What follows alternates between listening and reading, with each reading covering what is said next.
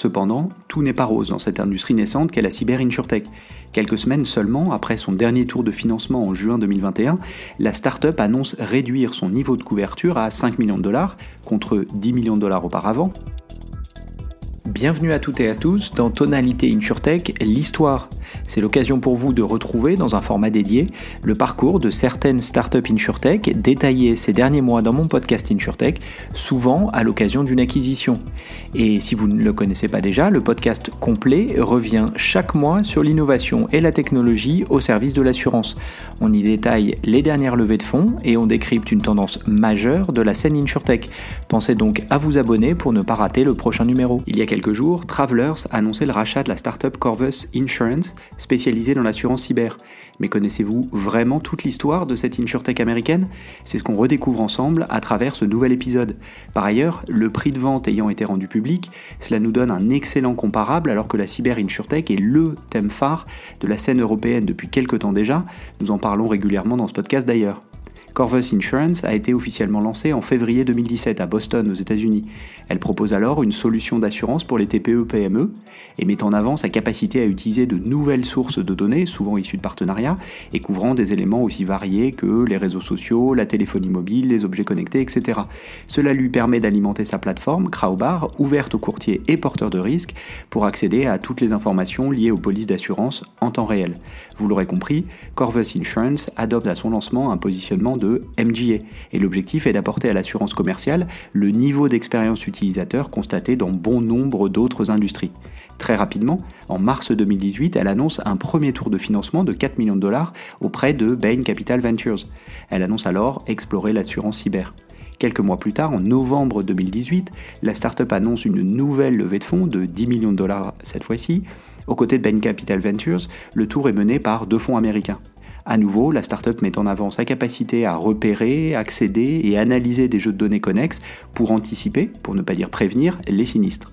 À cette époque encore, Corvus Insurance est généraliste et s'intéresse tout particulièrement aux industries de l'agroalimentaire et de la pharmaceutique qui ont en commun d'utiliser de nombreux capteurs justement l'assurance cyber n'est pas encore au cœur du projet. À l'occasion d'un troisième tour de table, à l'orée de la pandémie en janvier 2020, Corvus Insurance annonce avoir levé 32 millions de dollars auprès de Telstra Ventures, un fonds australien, qui rejoint les investisseurs historiques qui remettent tous au pot. Si le focus euh, sur l'appréhension et la mesure des risques est confirmé dans cette levée, il est fait mention explicitement d'une volonté d'accélérer en particulier sur les risques cyber alors grandissant. Les fonds doivent permettre de renforcer les équipes, notamment sur la partie souscription, produits et data science. Le tout afin de donner aux acteurs de l'assurance de meilleurs outils pour appréhender, anticiper et estimer le risque cyber. Pour cela, la société a développé un algorithme propriétaire, Corvus Score, qui analyse la vulnérabilité de l'infrastructure IT de ses clients en s'appuyant sur 8 points de mesure. Le résultat sert évidemment à la construction du prix de la police, mais aussi aux recommandations que la startup pourra faire à ses clients. La solution Crowbar, lancée au démarrage de la startup, assure toujours le lien avec les courtiers qui l'utilisent pour gérer aussi bien la souscription que les sinistres. Pour compléter la panoplie, Corvus Insurance a développé un produit d'assurance, Smart Cyber, disponible dans de nombreuses industries. Mais l'accélération se fait un an plus tard, en mars 2021. La startup annonce un tour de 100 millions de dollars. Au plus haut de l'euphorie dans l'écosystème startup et l'insurtech, la startup est valorisée 750 millions de dollars à cette occasion. Et cette fois-ci, il n'est plus question que de risque cyber. Le positionnement de Corvus Insurance est désormais limpide. À cette occasion, la société partage quelques KPI. Ses polices d'assurance sont en moyenne de 9000 dollars par an. Quant à la cible de ses clients, elle couvre un large spectre de sociétés dont le chiffre d'affaires annuel peut monter jusqu'à 2 milliards de dollars, sachant que les polices couvrent au maximum 10 millions de dollars. Dernier chiffre partagé, son volume de primes.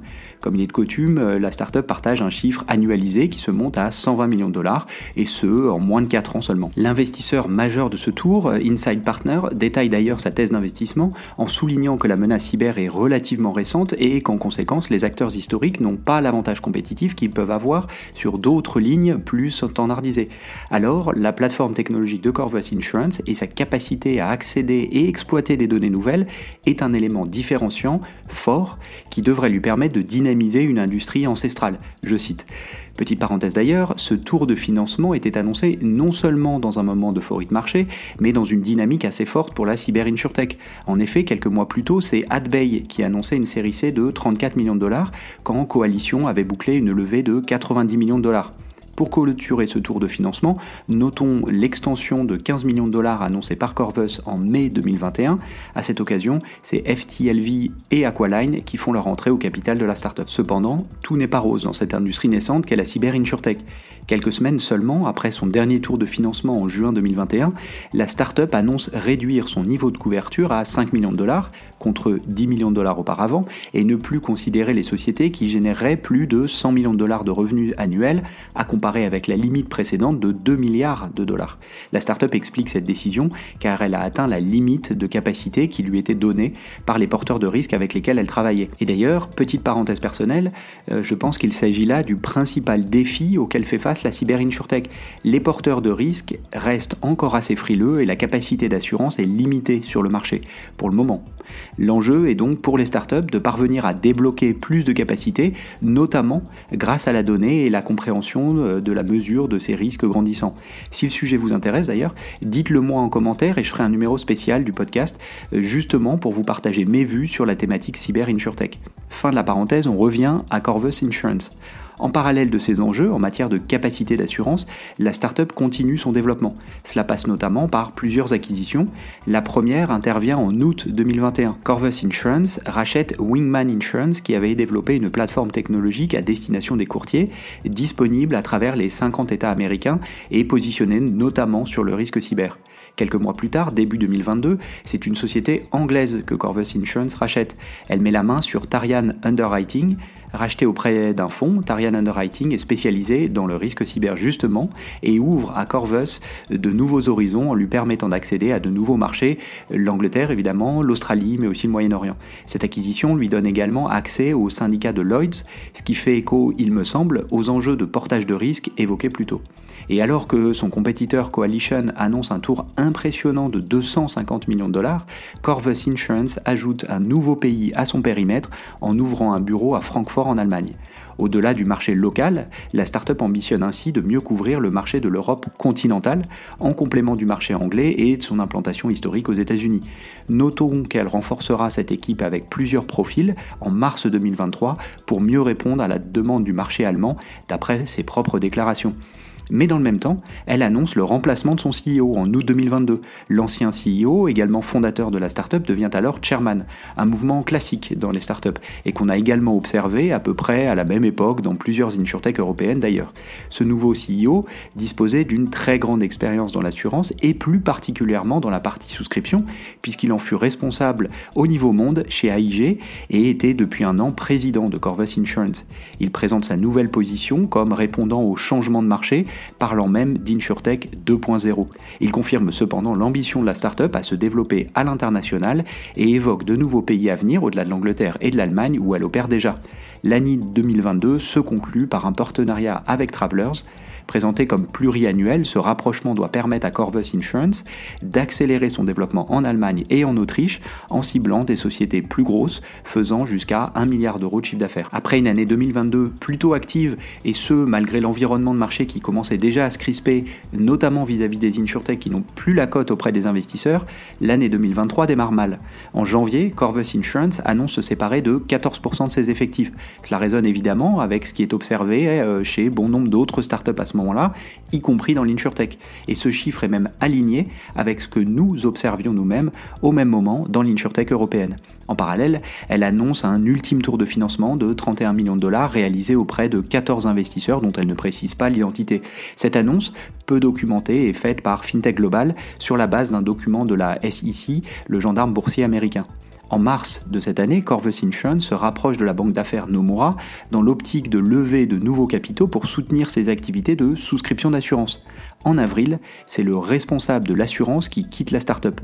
Et en juin 2023, un nouveau président est nommé. Après une carrière de plus de 20 ans dans l'assurance, il rapporte directement au CEO et sera en charge de superviser toutes les activités en lien avec l'assurance. En septembre, Corvus annonçait le renforcement de son partenariat business avec Travelers, notamment pour cibler le marché américain, au-delà du marché européen déjà couvert par l'accord signé l'année précédente. Finalement, le 3 novembre 2023, l'assureur américain Travelers annonce le rachat de Corvus Insurance pour un montant de 435 millions de dollars. À cette occasion, le communiqué de presse révèle que la start-up a dépassé les 200 millions de dollars de primes d'assurance vendues.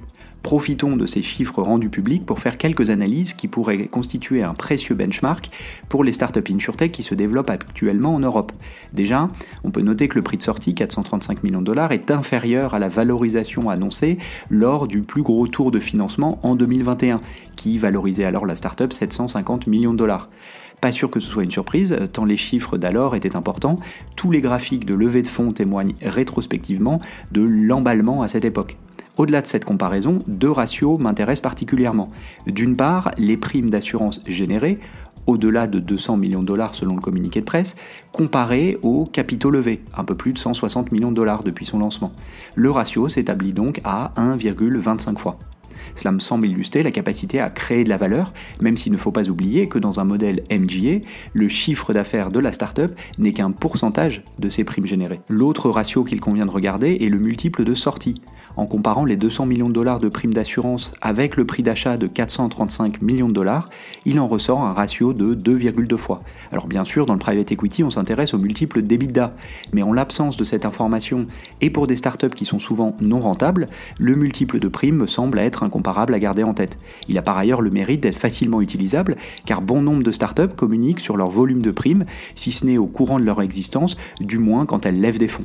Il est également possible d'avoir un ordre de grandeur de ces chiffres en considérant le nombre de polices vendues, qui est plus souvent partagé en fait, avec la taille moyenne d'une police selon le produit d'assurance. Bref, je vous laisse vous faire votre propre conviction sur le sujet.